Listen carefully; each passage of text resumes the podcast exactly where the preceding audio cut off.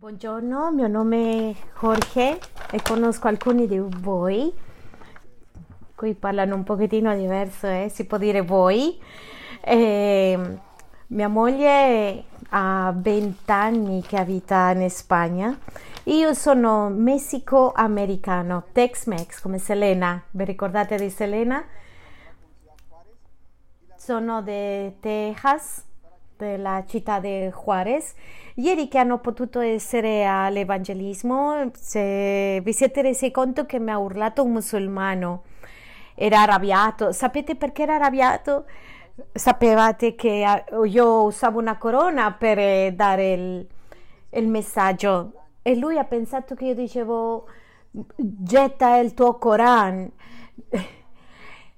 E io volevo dire corona, mi sono avvicinato, l'ho spiegato che ho detto corona, no Coran voleva picchiarmi veramente. Sono molto felice di essere qui, di condividere il messaggio. Mi hanno detto che ho tre ore. non credete, mi hanno detto che un'ora.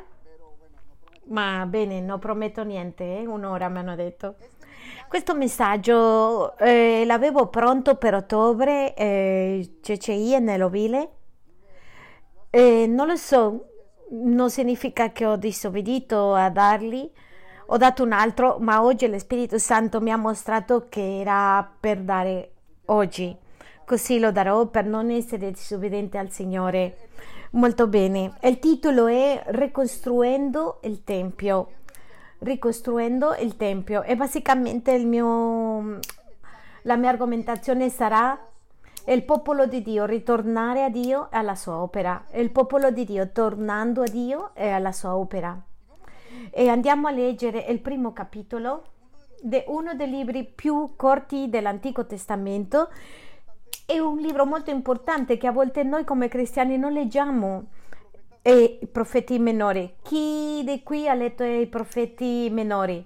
Lo puoi leggere un giorno. Sono corti. Va bene, leggiamo Ageo 1 e la leggerò della versione NTV. Mi piace molto questa versione e così leggiamo tutti Ageo numero 1 dall'1 in avanti. Le metteranno sullo schermo anche.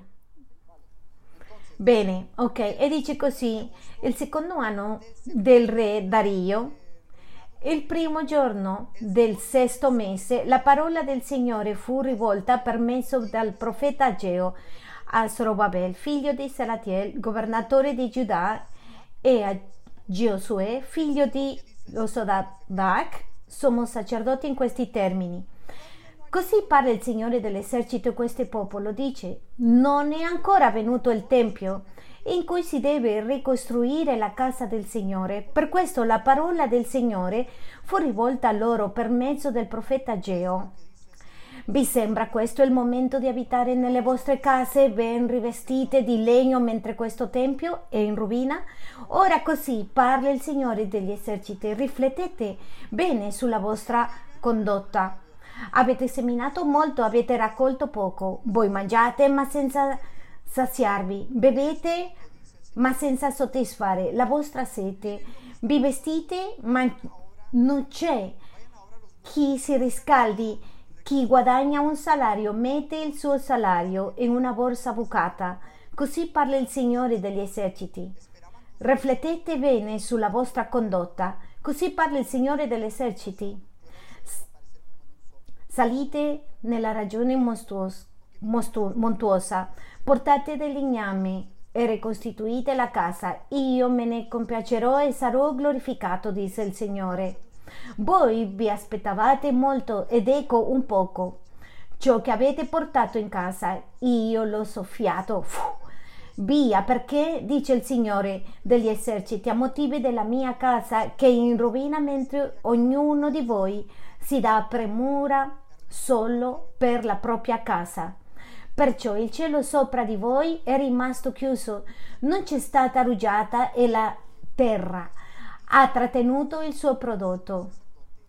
Io ho chiamato la, la siccità sul paese, sui monti, sul grano, sul vino, sull'olio, su tutto ciò che il suolo produce, sugli uomini, sul bestiame e tutto il lavoro delle mani.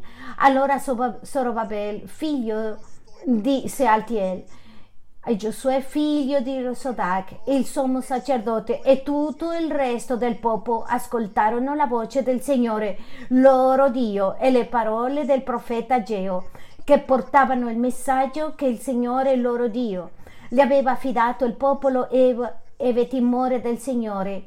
Ageo inviato dal Signore trasmise al popolo questo messaggio del Signore. Io sono con voi, dice il Signore.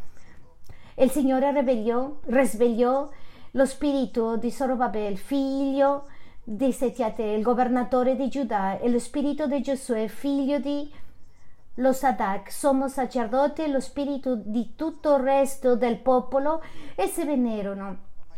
Cominciarono a lavorare nella casa del Signore del, dell'esercito. Il ventiquattresimo giorno del sesto mese nel secondo anno del re Dario. Io ti ringrazio, Signore così come hai svegliato lo spirito del, del popolo di Israele e svegli i nostri cuori, Signore, per tornare a te, alla tua opera. Ti ringrazio nel nome di Gesù. Amen.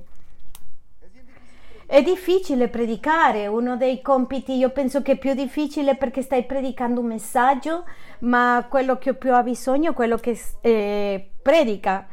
Quindi è come mia moglie ha detto ieri che la predica è, è un affamato dicendo all'altro affamato dove trovare il pane. Così vengo in questa disposizione dicendo io ho bisogno di questo messaggio che parlerò a voi oggi.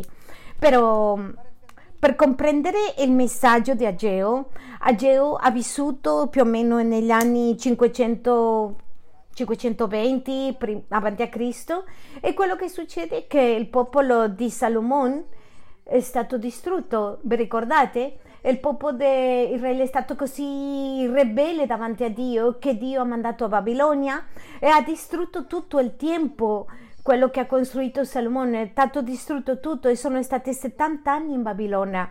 E dopo è tornato il popolo di Dio a Israele a ricostruire il Tempio, a ricostruire la città e c'era molta possessione. Se tu leggi il libro di Esdra, che ti consiglio di leggere per capire il contesto di Ageo, vedi che il popolo di Israele era la casa di Dio distrutta e cominciò a costruire il Tempio, è stata possessione. Gli nemici hanno detto vogliamo aiutare, ma era bugia. No, dicevano no, no, no. E hanno cominciato a... Tu leggi Esdra e dice ti dà rabbia spedire una lettera al re Atarese Leatargerses ha detto non possono continuare a costruire e la costruzione del Tempio si è fermata per anni, per anni.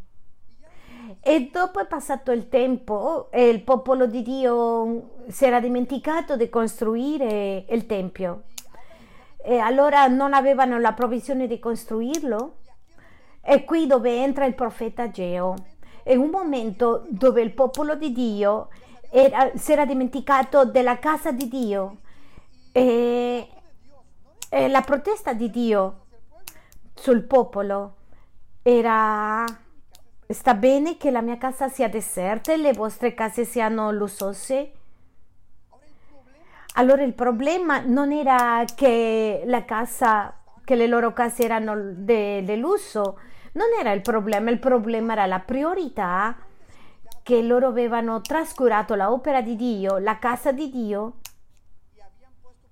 e avevano messo il loro regno per prima invece quello di Dio. Mi piaceva tanto la preghiera di Davide nella loda, Signore torna a noi, che noi torniamo alla priorità. E questo è il problema con il popolo di Dio, questa è una lotta costante come credenti, che mettiamo noi stessi prima di Dio. E io vorrei che capiamo l'importanza del Tempio perché questo messaggio lo voglio applicare a due livelli, personale e chiesa globale. Livello personale, globale e globale. E voglio spiegare cosa rappresenta il Tempio. È molto interessante studiare il Tempio perché il Tempio, ehm, molti studiosi della Bibbia credo, non sono certi, io credo anche che il Tempio e l'Eden, l'orto dell'Edemo, Edemo, è stato il primo Tempio perché lì Adamo e Eva camminavano con il Signore, conoscevano il Signore e se tu leggi Genesi 2, 3, tu puoi capire com'era l'orto dell'Edemo. Era bello, c'erano pietre preziose, c'erano fiumi, c'erano... Bene, c'erano i cherubini, custodiavano il giardino dell'Edemo, ma l'orto dell'Edemo era bello, bellissimo, c'era l'albero della vita, l'albero della conoscenza del bene e del male, era perfetto. E lì c'era lo scopo di questo orto dell'Edemo dove c'era un'intimità con il Signore, perché lo scopo del Signore dall'inizio, quando dice io sarò vostro Dio e voi sarete il mio popolo, lo scopo di Dio è sempre stato una comunione profonda e intima con noi. Infatti, quando leggiamo la storia famosa di Marta e Maria, che cosa che l'ha detto Gesù a Marta? Marta, Marta, occupata Marta. E Maria ha scelto, ha scelto una cosa e non gli sarà tolta. Una cosa necessaria e dice qual era la cosa, secondo Gesù, qual era la unica cosa necessaria che aveva scelto Maria? Essere ai piedi di Gesù, godere a Gesù, godersi le parole di Gesù. Maria era, stava incarnando lo scopo di Dio che io sarò il vostro Dio e voi sarete il mio popolo. Questa intimità, questo amore e leggiamo al salmista dicendo la stessa cosa, una cosa ho chiesto che essere nella presenza di Dio per contemplare la sua bellezza e nel suo santo tempio, perché il giardino dell'Edemo era e lo scopo era, era questa comunione. E cosa è successo? Adamo e Eva hanno peccato, è stato peccato, è stata la separazione. E Adamo e Eva furono tolti del giardino dove potevano avere comunione, dove potevano essere il popolo di Dio.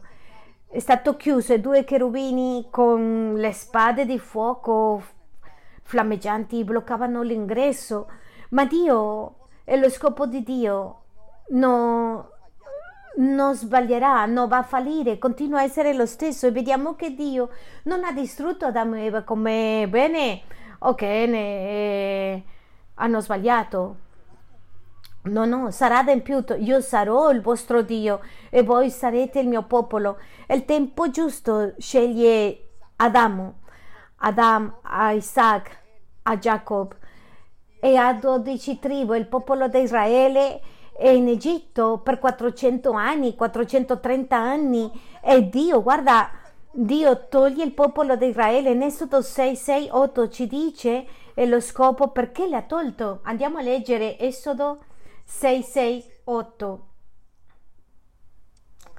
Vi farò entrare nel paese che giurai di dare ad Abramo, Isacco e Giacobbe. Lì lo ve, lo darò e possero io sono il Signore.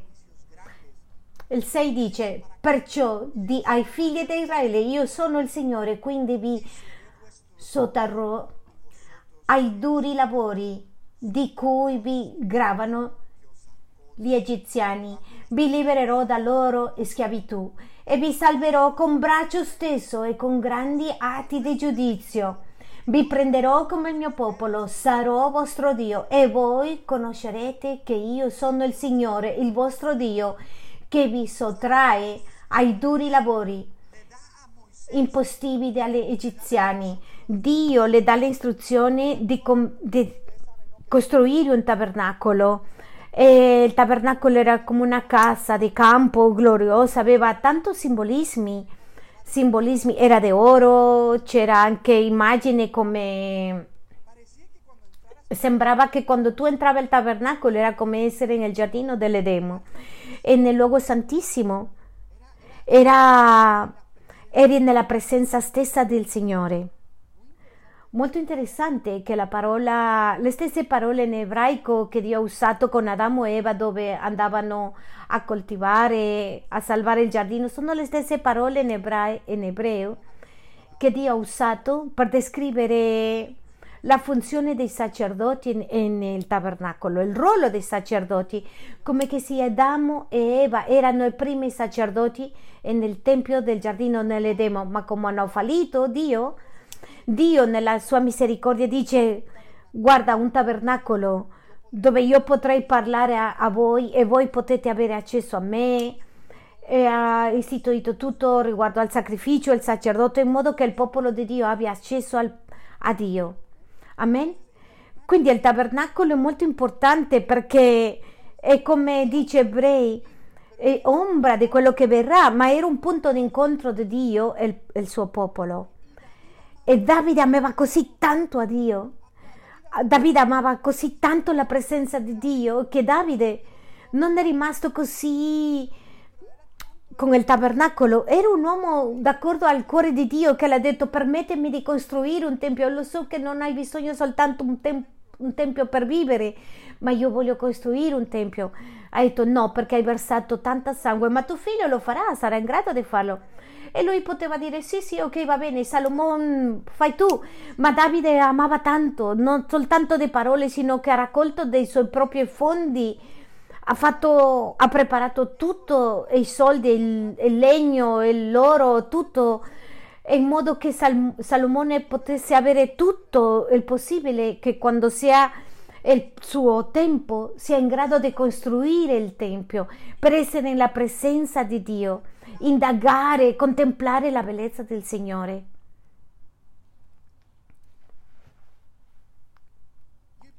E lo scopo del Tempio lo vediamo in Isaia 56, 7. Il scopo del Tempio, adesso le ho menzionato, e lo scopo è io ti condurrò sul mio monte santo e le rallegrerò nella mia casa di preghiera. Io loro olocausti, io loro sacrifici saranno graditi sul mio altare, perché la mia casa sarà chiamata una casa di preghiera per tutti i popoli. Il privilegio che avevano gli israeliti era che lì si, sarà costruito il, il tempio ma lo scopo era lo stesso del giardino dell'Edemo, un punto d'incontro con Dio, dove ci sarà una casa di preghiera, non soltanto per gli israeliti, sino per tutti i popoli. Israele è mezzo entre Africa, Europa e Asia, dove tutti dovevano passare da Israele e avere accesso a questo tempio, a questo punto d'incontro. Tutto questo è ombra di ciò che verrà ma ci parla del cuore di Dio, de io sarò il vostro Dio e tu sarai la mia gente.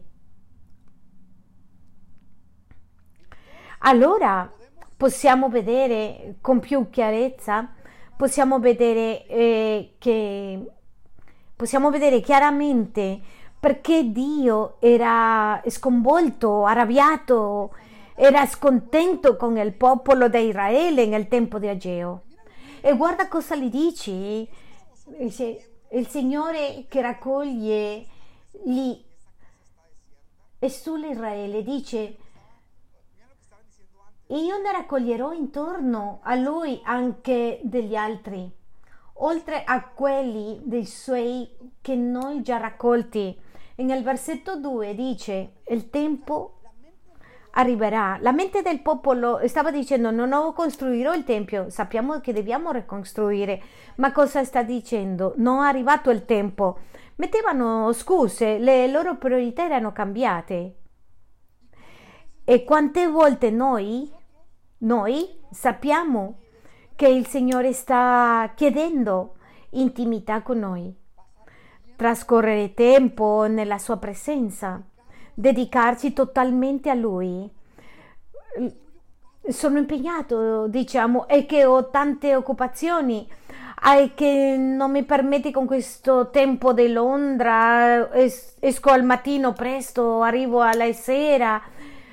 Ancora non è arrivato il tempo di costruire, di mettere le priorità corrette.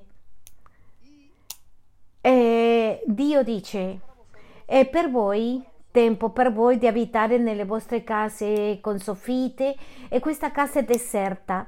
E qui trovo così impressionante perché quante volte noi diciamo non ho tempo, chi ha detto questo qualche volta?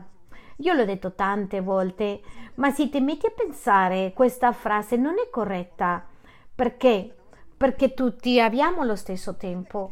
Chi di qua 25 ore al giorno o 28 o 30? No, no, no, no. Lionel Messi, il King Charles, Prince Charles e tu hanno 24 ore al giorno. Ecco che non è, non è che non hai tempo, è che non è così importante per farlo oggi. O ci sono altre cose più importanti per fare. Vedete la differenza? La differenza non è questione di tempo, è questione di priorità. E Dio dice, e per voi il tempo di abitare nelle vostre case piene di lussi? Che il Signore ci aiuti a riposizionarci i nostri cuori, a che Lui sia la nostra priorità. Per quello Gesù ha detto in Matteo 6, 33, cercate prima il regno di Dio e la sua giustizia e tutte queste cose vi saranno date in più. Matteo 6, 6. 6:36 Sai che se idolatria, il cuore di idolatria non è adorare un'immagine. Questo è manifestato, questo è, è brutale proprio, ma l'idolatria comincia quando tu metti in priorità a Dio, quando tu metti in priorità qualsiasi cosa prima di Dio e quando il tuo cuore sta diventando idolatra. Vorrei incoraggiarvi stiamo iniziando quest'anno con digiuno nella CCI e adoro questo, come ha detto Davide, i nostri cuori umiliati dicendo Dio vogliamo, desideriamo che questo 2023 possiamo proporre il nostro cuore, tu sei la mia priorità, ti cercherò. E Dio ti ha chiamato durante tutto questo digiuno e questa, questo tempo di consegnare cose che deve arrendere cose a Lui. Forse non sono cose cattive, brutte, forse sono cose buone, però di consegnare a Lui, di arrenderti a Lui, perché forse stanno impedendo di raggiungere lo scopo di Dio nella tua vita. E guarda cosa gli dice nell'altro versetto, nel versetto 6, versetto 5 dice meditare bene. Dio le sta dicendo al popolo come sta la tua vita? Semine molto e raccogli poco? Lavori tanto e raccogli poco? Mangiate e, e non ti soddisfi? Bevi e non rimani soddisfatto? Vestiti e non vi riscaldate? E chi lavora con un salario riceve salario? Una, al vuoto. E nel versetto 9 continua a dire cercate molto e trovate poco e richiudete in casa e io dissi però in un soffio. In un soffio. Mi ricorda a quello che dice Paolo in Corinzi quando stiamo costruendo e quando arriviamo al cielo sia costruito con oro con pietre preziose e passerà attraverso il fuoco non sarà consumato ma altre con legno con fieno tutto questo sarà consumato e Dio sta dicendo al suo popolo di avere le giuste priorità e di fissare il suo sguardo all'eterno in quello che non è temporaneo, in quello che non è temporaneo. Dice Paolo che quello che vediamo tutto questo temporale, ma quello che non vediamo è eterno e Dio ci sta chiamando a mettere il nostro sguardo sull'eterno nel suo regno e nella sua giustizia si chiedono Jorge ma cosa significa questo? Adesso arrivo là, vado là, ma aspettatemi.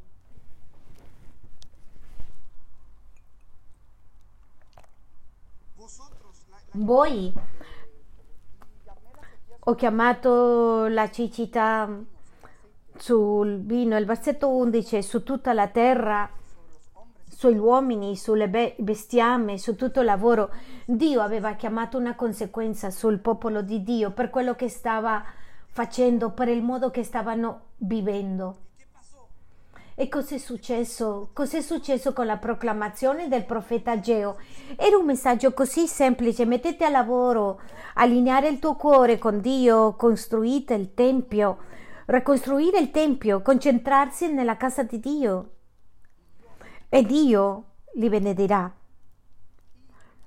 È qualcosa meraviglioso che Dio ha usato e il messaggio questo dice ed ha svegliato, boom, e nel cuore di Sorobabel, di Giosuè, il sacerdote e tutto il popolo e si è svegliato e ha ricostruito il Tempio di Dio. E la risposta che Dio vuole che noi abbiamo davanti a questo messaggio è uno, svegliamoci. Ma è qualcosa curioso perché non possiamo svegliarci noi stessi. E dice Geova ha svegliato. È una combinazione di entrambi. Dio ti sta dando un ordine, ma ti sta dando la possibilità, la capacità di obbedire attraverso il suo spirito. E tu in fede puoi dire, credo, agirò in, in, su questo. Così, quindi ho parlato un'applicazione molto semplice, che le nostre vite, le nostre case, la casa di Dio l'abbiamo trascurato. Il cercare e leggere la sua parola, meditare sulla sua parola di giorno e notte, il memorizzare la sua parola, avere comunione con lui. Forse abbiamo messo a Netflix, amici, altre cose come priorità e Dio dice, ehi, ehi, ehi, mette a posto il tuo cuore, cercami ma voglio dare un'altra, un'altra applicazione e questa è la Chiesa globale per questa generazione. Perché il Tempio, come ti ho detto, è un'ombra di ciò che verrà. E guarda cosa dice Gesù in Giovanni 2, versetto 19. Gesù fa una transizione Gesù viene a fare una transizione e guarda il concetto del Tempio. Viene a essere, Gesù Cristo viene a darci il vero scopo del Tempio e dice, Vangelo secondo Giovanni, Gesù rispose, lui era nel Tempio fisico e nel Tempio tutti erano così. Gesù rispose loro, distruggete questo Tempio e in tre giorni lo farò risorgere. Loro hanno detto in 46 anni abbiamo costruito questo, tempo, questo tempio e tu in tre giorni lo costruirai. Ma lui parlava del tempio del suo corpo e questa, una cosa, una cosa rivelatore che Gesù sta dicendo esaurito il scopo del tempio fisico. Io sono il vero tempio. Gesù dice questo tempio sarà distrutto, però quando ammassano questo corpo, uccidono questo corpo, al terzo giorno risorgerà. Quindi Gesù dice che lui è il Tempio. Sì? Ora è meraviglioso perché Gesù continua confermando in Giovanni 4:21, gli chiede alla Samaritana, Gesù le disse alla donna, credimi ora, vieni che su questo monte è Gerusalemme adorerete il Padre. Voi adorate quel che non conoscete, noi adoriamo quel che conosciamo, perché la salvezza viene da giudei.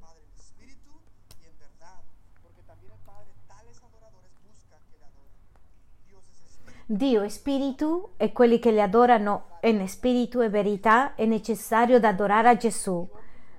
Dice, io stesso avevo ordinato di adorare nel Tempio in Gerusalemme ma dice adesso arriva l'ora dove non sarà necessario il Tempio di Gerusalemme per adorare a Dio, perché quello che aveva detto, lui è il Tempio.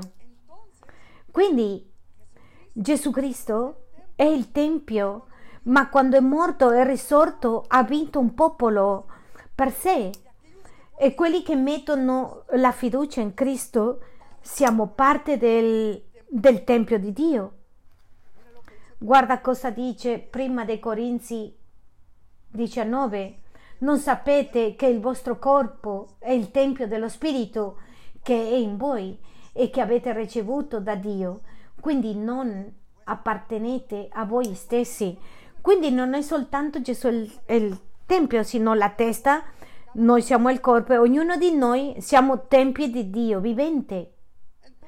Quindi non c'è bisogno di un tempio fisico, sino noi siamo il Tempio dove lo Spirito di Dio dimora in noi. E adesso la cortina è stata spezzata, la tenda è stata spezzata e abbiamo accesso allo Spirito Santo sempre. Che bella promessa che ha detto Gesù in Matteo 28 e io sarò con voi tutti i giorni fino alla fine del mondo. Quindi tu e io siamo il Tempio di Dio, ma siamo parte del Tempio e guardate cosa dice eh, Efesini 2, 20, 22. Siete stati edificati sul fondamento dell'Apostoli e dei profeti, essendo Cristo Gesù stesso la pietra angolare. Chi è la pietra angolare? Chi è la base di tutto? Cristo. E poi il fondamento? Tu non puoi costruire il, te- il tetto se non c'è il fondamento. Chi è il fondamento? I profeti e gli apostoli. E lì vediamo che i profeti che hanno scritto l'Antico Testamento e gli apostoli che hanno scritto il Nuovo Testamento hanno messo il fondamento del Tempio. Per quello questo è il nostro fondamento, la scrittura, la parola. È il fondamento degli apostoli e profeti, essendo Cristo Gesù stesso la pietra angolare su quale edificio intero ben collegato insieme si va innalzando per essere un tempio santo nel Signore. Continua la ricostruzione del Tempio, ma la costruzione gloriosa, quello che l'Antico Testamento puntato ora è il vero Tempio.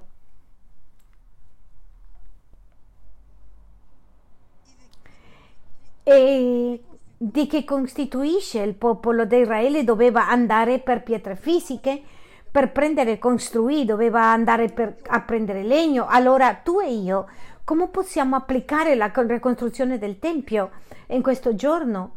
Dobbiamo afferrare pietre, legno per costruire. Però la Bibbia dice dove possiamo prendere queste pietre? Sapete dove possiamo prendere queste pietre per ricostruire il Tempio? La prima di Pietro 2,5 dice così. Prima lettera di Pietro 2,5. Anche voi, tu, tu, tu, de Nicaragua, de Guatemala, de Colombia, dalla India,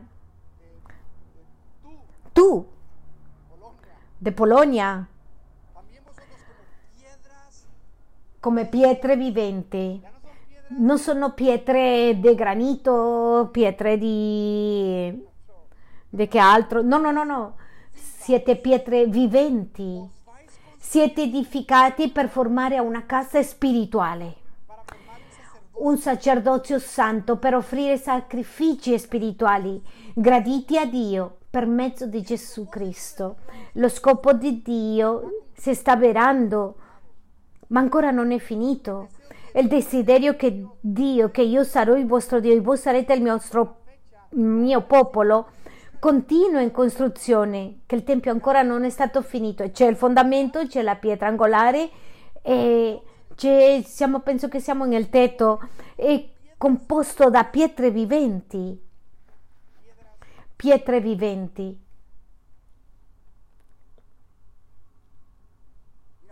Guarda, possiamo vedere che già alla fine finisce il tempio. Questo è il tempio. Possiamo vedere la foto finale dove finisce il tempio, lo vediamo in Apocalisse 21-22, dove già nel cielo c'è la terra nuova e dice nella città non vedi alcun tempio perché il Signore, Dio Onnipotente e l'angelo sono il suo tempio. E guarda cosa dice il versetto 3 dello stesso capitolo. Ho sentito una grande voce del cielo. Ecco qui il tabernacolo, lui abiterà con loro e sarà il Dio e lo stesso Dio sarà con loro come te, il suo Dio. Il glorioso del cielo non è semplicemente le strade di oro, il mare di cristallo. Sapete cos'è il cielo? Che saremo con Dio godendoci come Maria per tutta l'eternità e non ci sarà bisogno di un tempio fisico perché noi saremo il suo popolo, noi siamo quel tempio che Dio stesso sta edificando, dove la pietra angolare è Cristo, dove i profeti e gli apostoli hanno messo il fondamento e dove la Chiesa, ognuno di noi, Dio sta mettendo le pietre, colonne. Infatti c'è una parte nell'Apocalisse che dice ti farò colonna del Tempio e Dio sta costruendo il suo Tempio, però, ma guarda cosa dice Giovanni 10, 16. Ecco qui Gesù usa un'altra analogia, non sta parlando di pietre, parla di pecore. Sta parlando di quelli che devono essere salvati. E Gesù disse o anche altre pecore che non sono di questo vile, parla dell'ovile degli ebrei, anche quelle devono raccogliere ed esse ascolteranno la mia voce e vi sarà un, un solo greghe, un solo pastore, perché questo mi ama il Padre, perché io di, depongo la mia vita per riprenderla poi. Il lavoro dello Spirito Santo attraverso la Chiesa è stato accumulare le pietre viventi per costruire il Tempio. E sapete? Ora, per capire cosa c'è bisogno per finire il Tempio di Dio, sto parlando troppo, sì, no, mi sto spiegando, perché a volte mi sto confondendo.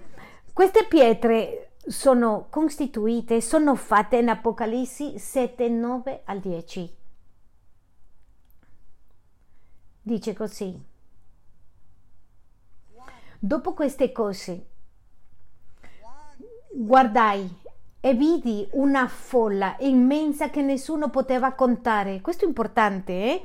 Questo è importante, molto rilevante per tutti noi come Chiesa, per questa generazione Dopo queste cose guardai e vedi una folla immensa che nessuno poteva contare, proveniente da tutte le nazioni, tribù, popoli e lingue che stava in piedi davanti al trono, davanti all'agnello, vestiti di bianche vesti e con delle palme nelle mani e gridavano a grande voce dicendo la salvezza appartiene al nostro Dio che siede sul trono e agnello. Le pietre che mancano sono le pietre di ogni tribù, popolo e nazione. È per questo che gli chiedono a Gesù, Gesù in Matteo 24, 14, quando verrà la fine e Gesù comincia a parlare segni, ma ancora siamo al principio, ma volete sapere i segni della fine quando sono vicino? Volete sapere i segni della fine? Matteo 24, 14 e sarà predicato per testimonianza per tutte le nazioni, perché devono essere pietre vive di ogni lingua, tribù e nazione nel Tempio. E Cristo tornerà quando il suo Tempio, guarda, il, il Shekinah, la presenza manifesta a Dio come il fumo, non si presentava nel Tempio prima di essere costruito, sino quando finiva, quando era finito. E la creazione stessa sta aspettando la manifestazione gloriosa dei figli di Dio. Quando finisce questo tempio e la presenza di Dio inonda e dice io sarò il vostro Dio e voi sarete il mio popolo. Questo è il paradiso. La creazione sta aspettando questo giorno glorioso, i figli di Dio stiamo aspettando questo giorno glorioso, la redenzione dei nostri corpi mortali, per vedere il giorno dove ci sarà persone di ogni tribù, lingua e nazione. Questo, per, questo Gesù dice, ci siano discepoli, non che tutti siano salvati, sino che siano pietre raccolte di ogni tribù, lingua e nazione. Ecco perché Gesù, prima di andare via, gli ultimi versetti di Matteo, dà una un compito specifico alla Chiesa, la grande commissione che a volte è chiamata la grande omissione, perché all'uguale che Ageo, il popolo di Dio, invece di impegnarsi alla ricostruzione del Tempio di Dio, si è dedicato a altre cose. E, que- e, oggi, quando la Chiesa di questa generazione che Dio ci ha mandato con uno scopo, la ricostruzione del Tempio, la proclamazione, Ecco perché Gesù dice in Matteo 28, ogni autorità è data a me e nel cielo. Ogni autorità mi hai dato nel cielo. Certo, è lui l'architetto, lui è il costruttore del Tempio, tutta autorità. Io ho tutto il potere, ho tutta l'autorità per costruire il Tempio e gli dice al, al suo popolo, ai loro operai, perciò vai e fai discepoli. E cosa dice? Cosa dicono loro? Dove? Alcune nazioni? A tutte le nazioni. Andate dunque e fatemi discepoli tutti i popoli, battezzandoli nel nome del Padre, del Figlio e dello Spirito Santo e insegnando loro osservare tutte quante le cose che vi ho comandate. Ed ecco, io sono con voi. Ci sono 3 bilioni di persone, bilioni di persone nel mondo che non hanno accesso al Vangelo. Ma sono pietre che stanno aspettando a sentire la voce, in modo che da pietre morte a pietre viventi. E Dio, il desiderio di Dio è che e guarda, Dio lo farà, non voglio che si ascolti, che suoni come questo dipende da noi, se no Dio non lo farà. Dio è potente, Lui fa quello che vuole, ma Lui ci sta insegnando come il suo popolo, in modo che questa generazione noi possiamo essere partecipi e raccogliere tutte le pietre possibili di ogni tribù, lingua e nazione. E tu hai un privilegio molto speciale a Londra io in Messico soltanto potevo predicare ai messicani e nel passo soltanto a quelli messicani anche, perché ci sono tutti messicani. Eh, io continuo a predicare ai messicani, ma ci sono tante altre pietre.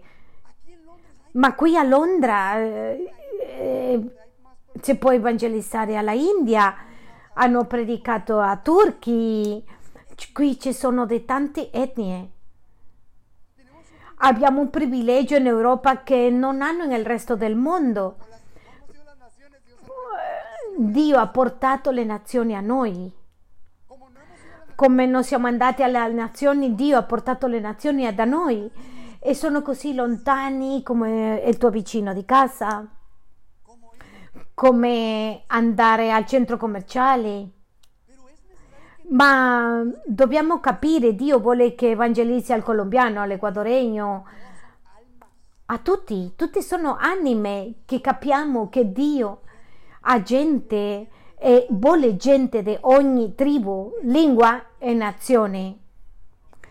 E ancora ci sono molti senza ascoltare, senza che ascoltino la sua voce. E mentre ci sia una nazione che non ha discepoli di Cristo, è la responsabilità della Chiesa globale andare queste nazioni. Perché il comando di Matteo 28-29 non è stato per due discepoli, sino per la Chiesa. E dice andate dunque e fatemi discepoli, tutti i popoli. E mentre ci sia una nazione, tribù, lingua senza accesso, senza lavoratori, che impiantano chiese che diffondono il Vangelo nella loro lingua, è il nostro desiderio di portare il Vangelo, è la nostra passione di diffondere il Vangelo, perché noi vogliamo essere non come il popolo di Ageo che dava priorità a altre cose, sino come il popolo che si è svegliato, che si sveglia, ha detto mani al lavoro, ricostruiamo il Tempio e quello che non si è fatto in anni l'hanno fatto in poco tempo, sapete perché? Perché si sono messi mani al lavoro risvegliati dallo Spirito Santo e quello che non si poteva fare in duemila anni di Chiesa. Io credo che in questa generazione, per lo Spirito di Dio e nient'altro, io non credo perché abbiamo più soldi, che c'è bisogno, io non credo, io penso che mediante lo Spirito di Dio possiamo raggiungere ogni lingua, tribù e nazione e del muovere dello Spirito di Dio dicendo alla Chiesa vai, vai e beviamo tempi eccitanti in questa decada, in questa decada, in questo decennio, prima che finirà, si vedrà la traduzione della Bibbia in ogni lingua. Siamo in tempi eccitanti. Chi crede che Cristo sta arrivando e sta viene pronto? Però io voglio essere parte di, questa, di questo popolo di Dio. Non voglio restare in, nella mia casa lussosa, guarda, questa è la mia casa, che altri lo costruiscano e dire bene, andiamo, mani al lavoro, che cosa devo fare? E io vorrei che nel tuo cuore fosse questa domanda per finire. Che cosa devo fare? Che cosa devo fare? Che cosa faccio?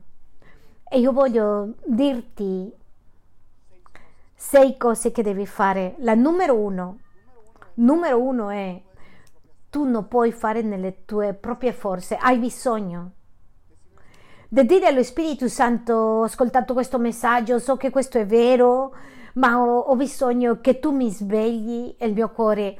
Il mio cuore tende altre priorità. Aiutami Spirito Santo. Aiutami Signore. So che tu hai morto nella croce per me, sai che sei risorto e sai che il tuo spirito è in me. Ho bisogno del tuo aiuto perché il mio cuore eh, va via quando voglia, ma un po' di più è il video di YouTube. A volte devo pregare, a volte mi distrago per un stupido video di YouTube che sono così intrattenuti. Qualcosa così semplice, ma quante volte siamo distratti per cose sciocche per realizzare lo scopo di Dio? Quindi la, primo, la, prima cosa che voglio sottolineare è che non si tratta di te, sino di Lui, essere vulnerabili e dire Dio, quello che sto appunto ad ascoltare, aiutami. Perché non preghiamo prima di dire le altre cinque cose? Dile, Signore, Dio, ho bisogno, ho bisogno, riconosco, ho bisogno del tuo aiuto Spirito Santo. Quello che mi stai parlando è troppo grande per me. Io non posso con le mie forze non posso, ho bisogno di un miracolo, ma tu sei un Dio dei miracoli. Aiutami, Signore. Aiutami, Signore. E lì ci vuole il Signore con questo cuore di dire non si tratta della tua forza di volontà, si tratta del rimpianto alla tua volontà.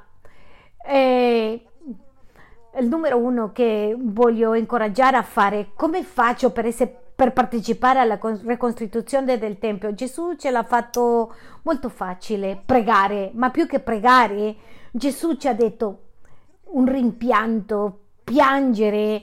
Quando preghiamo, quando tuo figlio è all'ospedale ed sta morendo, tu non gli chiedi davvero di essere guardato, tu piangi di pregare. Ah, per favore, guarda, mio figlio sta dissanguato, ma no, quando hai tempo, no, no, tu gli dici per favore, ti prego. E Gesù dice in Luca 10:2 Pregate, la messa è grande, ma gli operai sono pochi. Pregate dunque al Signore dalle messe perché spinga degli operai nella sua mese. Prendiamoci un minuto per pregare. Numero uno, implorare.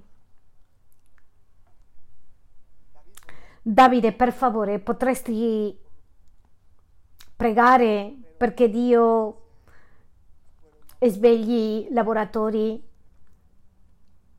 nella Chiesa. Padre amato, ti prego nel nome di Gesù, Signore, che ci dia la grazia, il potere di fare questa commissione, di adempiere che da questa chiesa escano donne e uomini che vogliono pagare, investire la loro vita, tutti gli sforzi, le risorse, costruire un tempio per te con tutti i muri, con tutte le pietre di tutte le nazioni che tu ci mandi a raccogliere, con tutte quelle che vediamo nel nome di Gesù. Solleva il cuore di questo popolo. Il giorno di oggi per avere l'entusiasmo e dire andare a fare l'opera che tu ci hai detto da fare nel nome di Gesù Signore ti preghiamo papà per favore dacci la volontà di fare mettere il nome di Gesù Signore che di noi si sorge un spirito, Signore, si è alzato come un leone per raggiungere e fare la opera, il lavoro che tu ci hai chiesto di fare. E nel nome di Gesù, amen, amen, amen.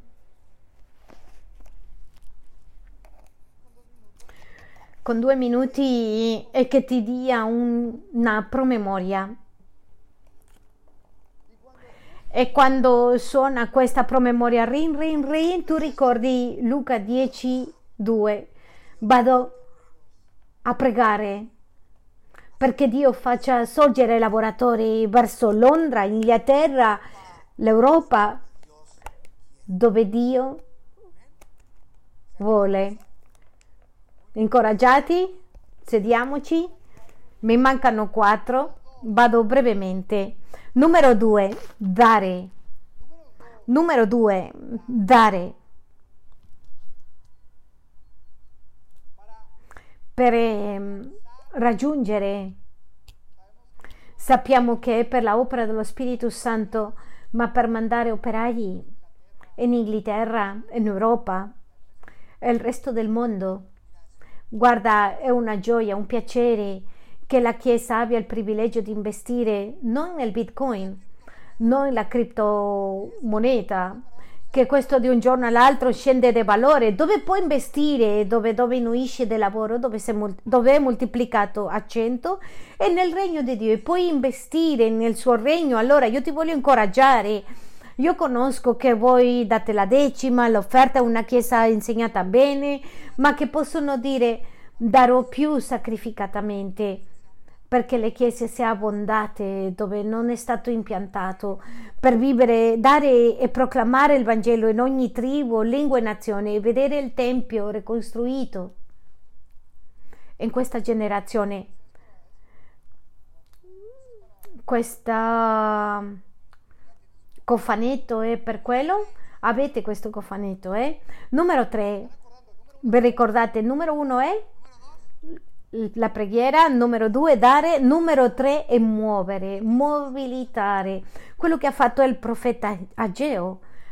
Ha, ha, mosso il popolo di Dio e lì è il popolo di Dio e lo muovi dove Dio vuole che sia. Tutti siamo mobilitatori, cioè ti piace un ristorante, tu gli dici ai tuoi amici wow, andate a mangiare in questo ristorante.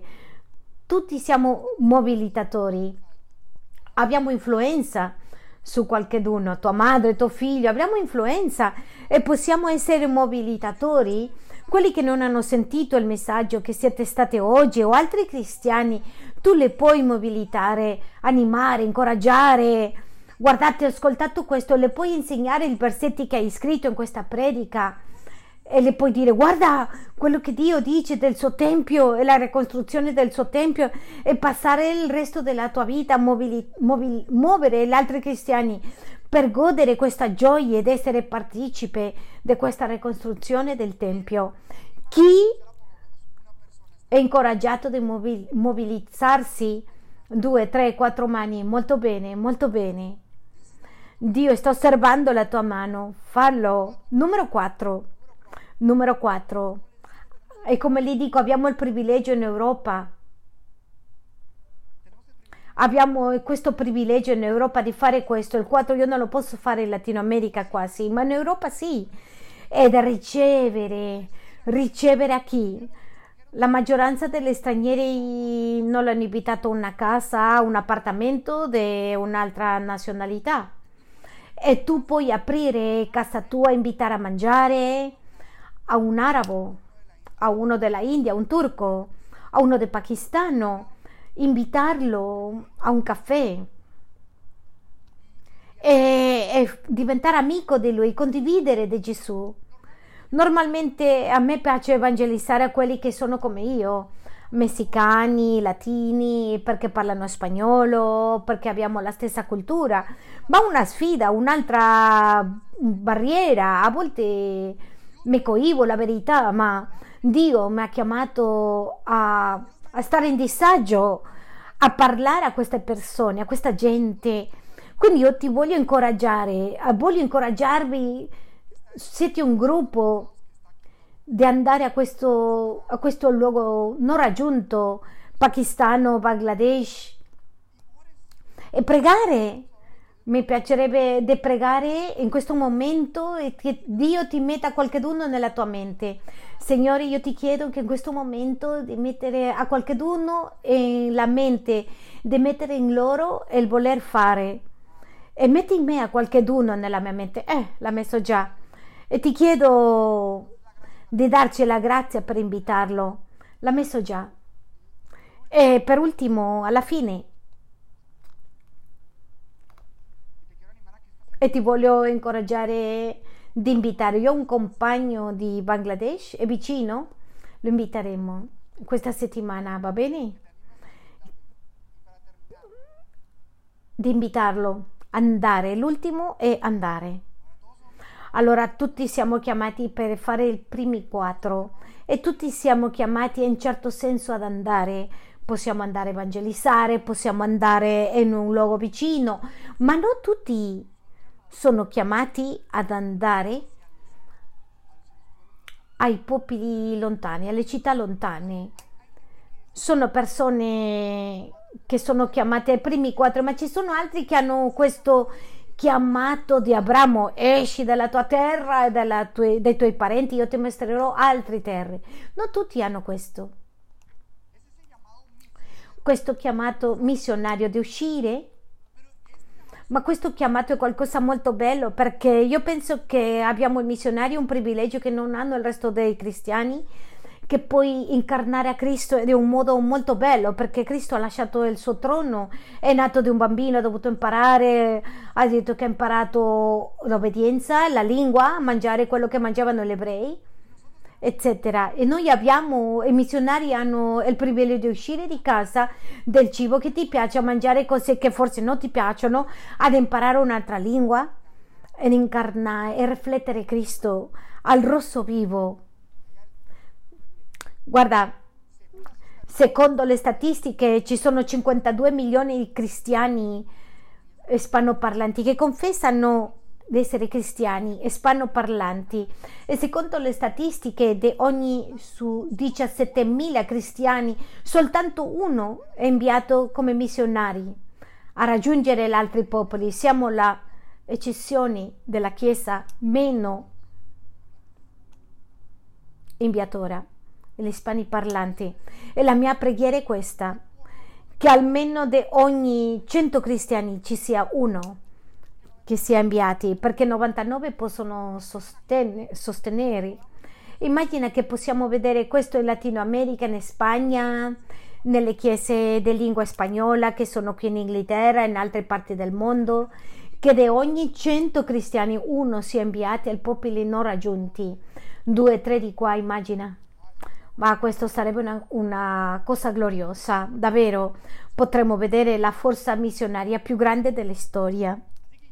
Così io voglio sapere se c'è qualcuno qui che Dio già messo oggi stesso ha svegliato nel cuore, nel suo cuore di andare dove non c'è Vangelo vorrei finire con questo. Se c'è qualcuno, mi piacerebbe pregare per te e che tutti preghiamo per loro. Così ho l'intenzione di lasciare un minuto. Se c'è qualcuno, voglio che si avvicinano e mi piacerebbe pregare per te che il Signore opere. Vale? Bene? Questo è qualcosa che alla carne non gli piace. Perché a volte pensiamo che al missionario gli piace viaggiare molto alla maggior parte non gli piace lasciare il nostro cibo, il nostro conforto, ma è qualcosa che il Signore insegna e non si può resistere, è qualcosa che fino brucia le ossa. Però che glorioso questo. Preghiamo. Signore, io ti ringrazio per quello che tu hai fatto nel cuore di ciascuno di loro. Signore, ti ringrazio perché tu hai risvegliato i loro cuori di andare. Signore, che tu guidi le loro vite, guidi i pastori, guidi la Chiesa per discernere, per agire con saggezza, saggiamente con ognuno di loro se il tempo, il momento, l'occasione si devono aspettare. Però io ti chiedo, Signore, che tu confermi questi chiamati che siano riempiti del tuo spirito, che siano riempite del tuo spirito nel nome di Gesù. Io ti chiedo, Signore, di trasformare, io ti chiedo nel nome di Gesù.